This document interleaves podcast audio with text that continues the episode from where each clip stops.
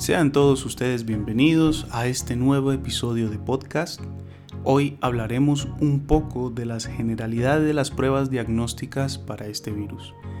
Ya que ha sido uno de los temas más solicitados por parte de ustedes, espero que sea satisfactorio y si queda alguna duda por resolver, no duden en acercarse a mis redes sociales, estoy para servirles.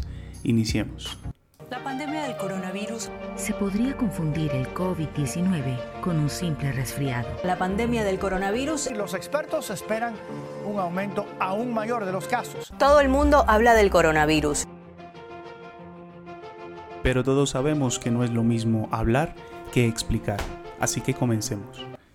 Y es muy relevante que ustedes conozcan esta historia porque así van a poder comprender cuál fue la razón de tanto caos a nivel médico en lo que fue el 2020.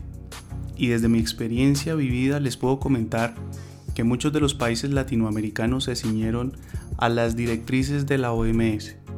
Al principio, ellos daban recomendaciones indirectas de buscar y rastrear a los contactos. No se tenía mucho conocimiento respecto a cómo se comportaba la enfermedad y es entendible cómo ellos llevaron este proceso adelante. Lo más importante es que ustedes deben comprender que hay dos tipos de pruebas que existen al momento de realizar un diagnóstico para las enfermedades y se conocen como pruebas directas o pruebas indirectas.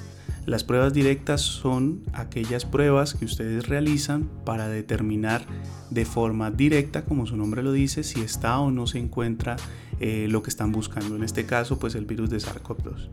Para información de ustedes es importante que sepan que el virus se encuentra en toda la vía aérea superior y es por eso que se hace el hisopado, ¿no? Que es ir, raspar esa mucosa y poder detectarlo de forma directa. Eh, esa prueba al principio de la pandemia pues era costosa, era realmente costosa y aparentemente hubo una gran confusión en los países como los nuestros, latinoamericanos, donde la OMS recomendaba la toma de pruebas rápidas y allí se encontró uno de los grandes problemas de esta pandemia. ¿Y qué es una prueba rápida? Justamente la prueba rápida sería una prueba indirecta porque ella no te está diciendo de forma directa, valga la redundancia, si el virus está o no está. Entonces la pregunta sería, ¿qué es lo que te está mostrando esta prueba? Esta prueba lo que te está mostrando justamente es un efecto del virus en el cuerpo. No como enfermedad, sino una respuesta del cuerpo que se llama respuesta inmunitaria. Y esa respuesta inmunitaria se da a nivel celular o a nivel de anticuerpos. Por conceptos de que no quiero hacer el tema tan complejo, pues sencillamente es importante que sepan que los anticuerpos es como esa especie de proteínas que produce el cuerpo eh, en forma de llaves, ¿sí? de llaves eh, para bloquear los sitios donde el virus se une a las células. Y es teóricamente eso que fa famosamente hoy se conoce como la inmunoglobulina tipo G, que es la que se produce más tarde en el tiempo, y la inmunoglobulina tipo M, que es la que se produce más rápido en el tiempo es esa IgM, IgG que tanto eh, revuelo han tenido por su presencia en los cassettes, por su presencia en pruebas eh, cuantitativas. Pero todas estas pruebas a la final te miran de forma indirecta si el virus estuvo o está. Tanto así que eh, Perú fue uno de los países donde se aceptó la toma de pruebas rápidas a nivel privado y público y eso hizo que tuvieran uno de los índices más altos en el mundo de transmisión del virus. Eso fue más o menos a finales del año pasado. Hoy sabemos que no es el método ideal, no es la forma como deberíamos presenciar o buscar el virus. Es más, hoy la OMS ya cambió su posición y a principios de, de este año se retractó. ¿Y por qué es importante que ustedes conozcan esto? Es muy importante para que sepan más o menos por qué se hicieron los cambios a nivel de gobierno, sobre todo en Latinoamérica, de tomar unas pruebas sobre las otras. Eh, países como Estados Unidos, la mayoría de Europa, Asia, ellos siempre han utilizado las pruebas moleculares para buscar de forma directa la presencia del virus porque ya tenemos la evidencia científica de que es mejor en términos de reducir el contagio el saber si la persona tiene o no tiene el virus en su vía aérea, lo cual pues determina si esa persona puede o no puede transmitirla.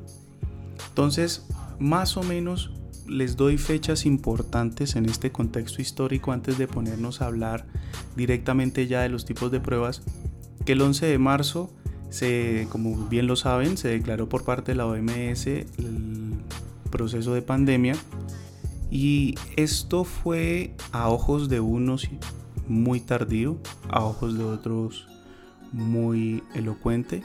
Realmente no tengo intención de hacer comentario al respecto, pero que sepan que eh, para hacer la prueba PCR, es decir, la prueba molecular, se necesitaba la secuencia del genoma, ¿cierto? Que eso se hizo muy temprano en el año pasado. Teóricamente eh, ya se tenían las herramientas para poder hacerlo de forma adecuada pero eh, como les comentaba, los costos estaban muy elevados. De hecho, a nivel del mundo, sobre todo la Federación de Drogas Americana y Europea, ellos autorizan de forma de emergencia, siendo los primeros en hacerlo, en la distribución y elaboración de todas estas pruebas, incluyendo las pruebas serológicas, que son las famosas de cassette o rápidas, que buscan los anticuerpos, como ya les había mencionado, y las pruebas moleculares que a la final buscan material genético eh, del virus, es decir, la presencia física de estas partes del virus.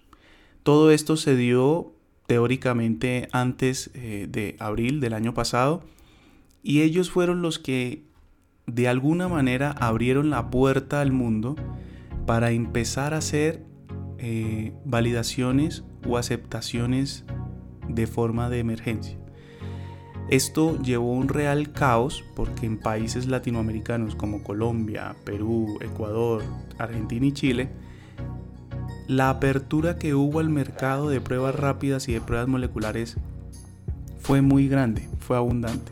Tanto así que solamente en pruebas serológicas se aceptaron en un promedio por país de 200 pruebas, lo cual hace un caos porque ustedes deben saber que cada prueba diagnóstica debe tener un proceso de elaboración, obviamente, segundo de validación interna por parte de quien lo elabora y tercero llevarse a un sitio para hacer pruebas y que investigadores externos de esta elaboración puedan dar su concepto al respecto porque eso da fiabilidad de la prueba.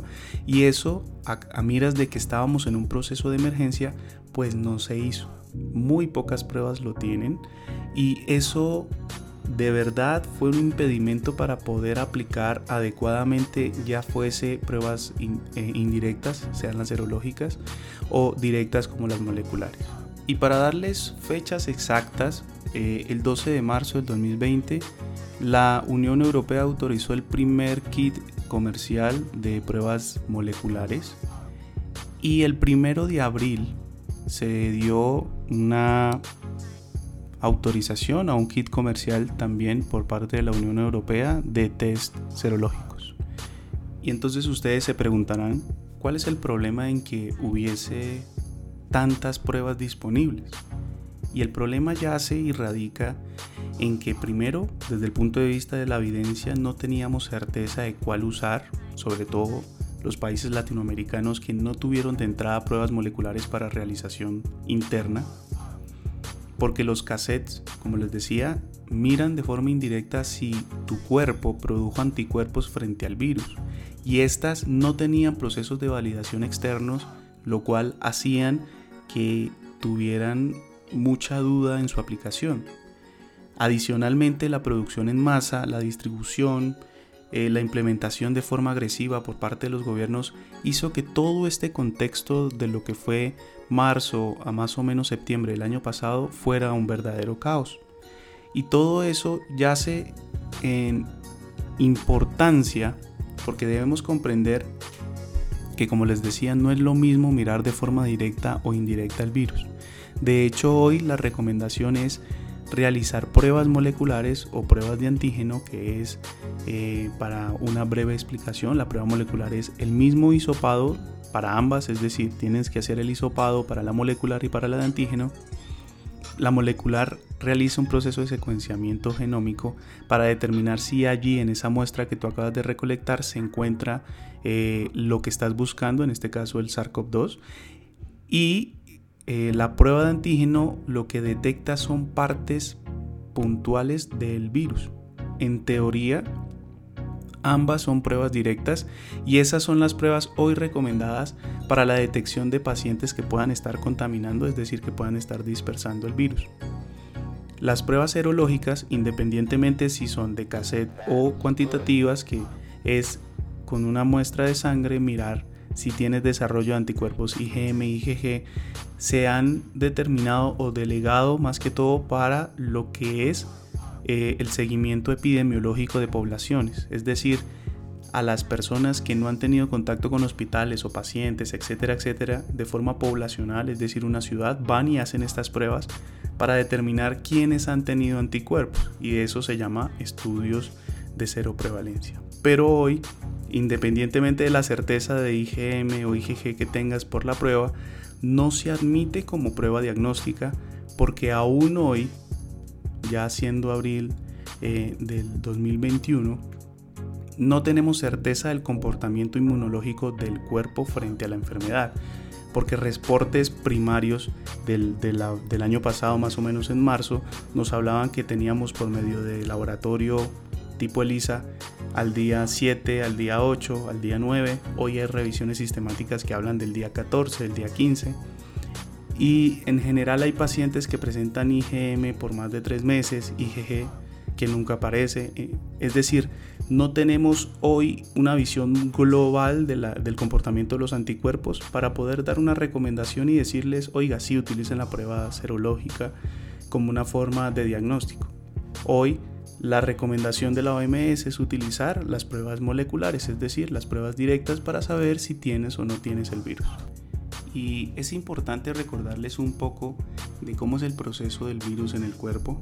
Ellos ingresan por las mucosas, nariz, boca, ojos, y ellos van directamente a nivel pulmonar y se replican a nivel pulmonar.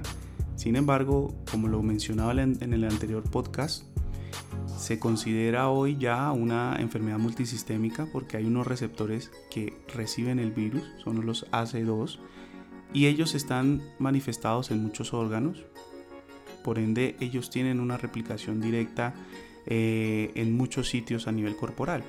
Entonces la pregunta sería, ¿por qué doctor tengo que hacerme yo un hisopado si, ello, si el virus se reproduce a nivel de todo el cuerpo?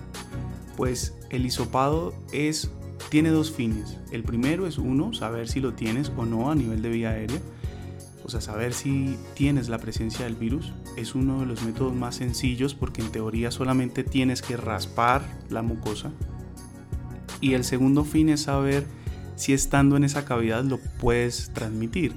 Porque si está en tu vía aérea, está en ese espacio, pues eh, es mucho más sencillo que por medio del hablar, de estornudar, de toser, eh, ese virus salga, ¿no? Entonces cumple dos funciones directamente eh, en ese punto. Y para los curiosos, eh, voy a dejar dentro de las referencias la primera evidencia del virus en epitelio pulmonar. Me parece una de las mejores fotografías del año pasado, muy curiosa y, muy bonita. Y ya habiendo hecho toda esta introducción, los tipos de pruebas diagnósticas las podemos dividir en tres. La primera, que era la que estábamos hablando, la directa, que es la prueba molecular o prueba de antígeno, que nos determina de forma directa si el cuerpo tiene en vía aérea superior el virus. De forma indirecta vamos a ver si tiene tu cuerpo una reacción inmunitaria ante el virus y tenemos una tercera digamos forma de identificar el cuadro clínico del paciente que es por medio de imagenología y de hecho, esta es una de las formas más recientes que se ha venido estandarizando y hay mucho, mucho, mucho estudio al respecto de inteligencia artificial, puesto que los patrones pulmonares se repiten en los pacientes que van a ser hospitalizados. Y eso ayuda de alguna manera que si hay, digamos, duda diagnóstica, al hacer una tomografía de tórax se pueda hacer el diagnóstico de forma eficiente. Y la pregunta que queda es ¿cuándo debo hacerme yo cada prueba? Eh, es decir, ¿cuándo es el mejor momento de la enfermedad para realizar la prueba? Y muchas personas eh, me han preguntado este tema y allí me voy a detener un poco porque es importante saber que cómo se presenta la enfermedad.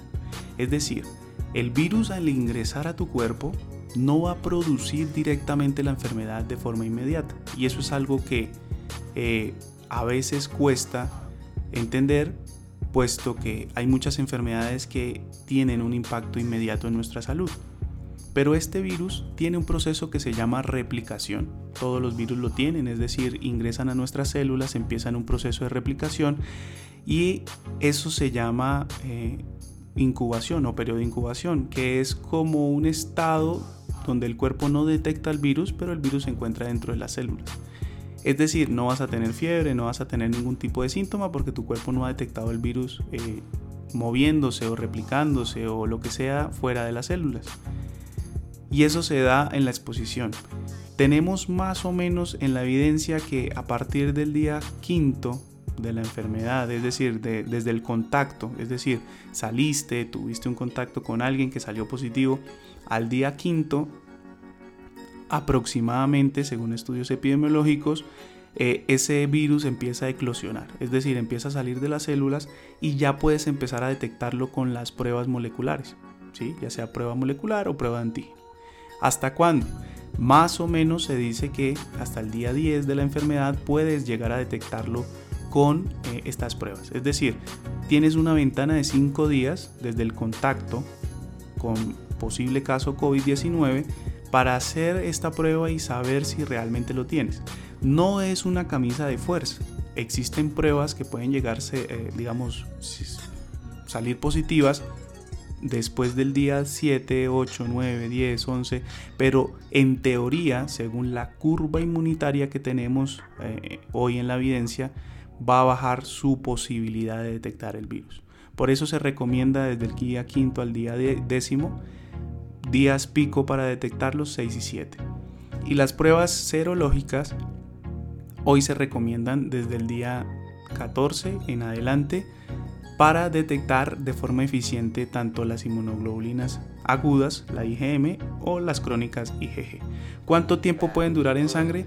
Aún hoy no tenemos una respuesta concisa porque los estudios que se tienen al día de hoy no son tan fuertes, digamos, a nivel epidemiológico para hablar de a nivel mundial. ¿no? Tenemos pequeños estudios de 100, 200 personas, tenemos que esperar un poco más. Y es allí donde empezamos a hablar. Y en estos últimos 3, 4 minutos les voy a dedicar pros y contras de cada prueba. Las pruebas serológicas, como les mencionaba, tienen dos tipos. Las de cassette, que es donde ustedes eh, van con una muestra de, sangre periférica, van, ponen allí su gota de sangre y ella arroja un resultado. ¿Qué es lo bueno? Que es fácil de moverse, ¿cierto? Que es barata y que hoy en día pues la podemos encontrar inclusive en las farmacias. ¿Qué es lo malo? pues primero que todo no te dice si tienes o no tienes la enfermedad, entonces eh, quitemos de allí las esperanzas. Lo segundo es que se han hecho estudios, no en todas, porque como les mencionaba son más de 300 pruebas que tenemos disponibles al día de hoy, pero la tasa de falsos positivos, es decir, de que me dio positiva y no era un positivo, llegan hasta el 30-40%. Y eso ha sido uno de los grandes males que ha tenido esto por eso hoy, al día de hoy, personalmente no las recomiendo. O sea, si ustedes de verdad quieren saber si en algún momento de su vida tuvieron contacto con el coronavirus, les recomiendo que hagan la siguiente tipo de prueba, que es la serológica cuantitativa, que es donde ustedes van, dan una muestra de sangre y por medio de eh, inmunoensayo, ¿cierto? O otro tipo de pruebas un poco más elevadas, digamos, en el proceso, van a tener un resultado que les va a dar escalas o les va a dar puntos de corte de cada inmunoglobulina y allí ustedes pueden decir, oiga, sí, más o menos, mire, está más alta la crónica, la IgG que la IgM y por eso puede decir que está un poco más alejado en el tiempo. Pero nuevamente les recomiendo, esto no les va a dar una certeza de si en este momento tienen el virus. Y por otro lado tenemos las pruebas directas, que son las pruebas PCR o molecular, y la de antígeno, donde en teoría se hace el hisopado, que es el raspado con un hisopo a nivel de eh, nasofaringe. Y allí de forma directa se saca la muestra, se hace en una, en, una especie de recolector, allí tiene un activador eh, de, de muestra y el resto son cuestiones técnicas que lo que hace es esa muestra, luego se va al laboratorio, se hace una secuencia genómica de ello y se busca ciertas fracciones ya determinadas previamente del virus para determinar si allí hay o no hay fracciones eh, del virus. ¿Qué es importante? Lo importante es que esta es una de las pruebas que tiene una sensibilidad, es decir, tiene la capacidad de detectar verdaderos eh, enfermos hasta el 95%, dependiendo de la prueba que estemos hablando. Hoy se considera como el gol estándar o la prueba de oro con la que nosotros debemos empezar a buscar si el paciente tiene o no tiene la enfermedad y por eso eh, hoy en este podcast les recomiendo justamente esta, porque si ustedes tienen alguna duda deberían acudir a este tipo de prueba. Y ya pasé los 20 minutos, quiero pedirles disculpas, intento ser muy conciso en estos podcasts, pero trato también a la vez o a la par de acaparar toda la información que pueda ser útil y sencilla para ustedes. Y de forma eh, de resumen, las pruebas de tipo imagenológico, es decir, TAC, tienen una excelente exactitud, tiene características bien definidas, pero por su costo, por la necesidad de equipo especializado no se ha planteado hoy como un probable tamizaje global. Por ende, esto se ha dejado solamente para pacientes hospitalizados que tienen complicaciones en su sintomatología o que no cuadra eh, resultados de pruebas diagnósticas. Las pruebas serológicas son baratas, de fácil aplicación. Eh, hoy ya se han venido refinando un poco sus resultados, ya tenemos las pruebas cuantitativas que son un poquito más confiables sin embargo, no se aplican al principio de la enfermedad, tienen todavía sensibilidades muy bajas, comparadas pues obviamente con las pruebas moleculares, lo cual permite que esto sea solamente para estudios de investigación o de cero prevalencia, como les comentaba al principio del video. Las pruebas moleculares, finalmente para concluir, son el gol estándar, es lo que se está utilizando el día de hoy.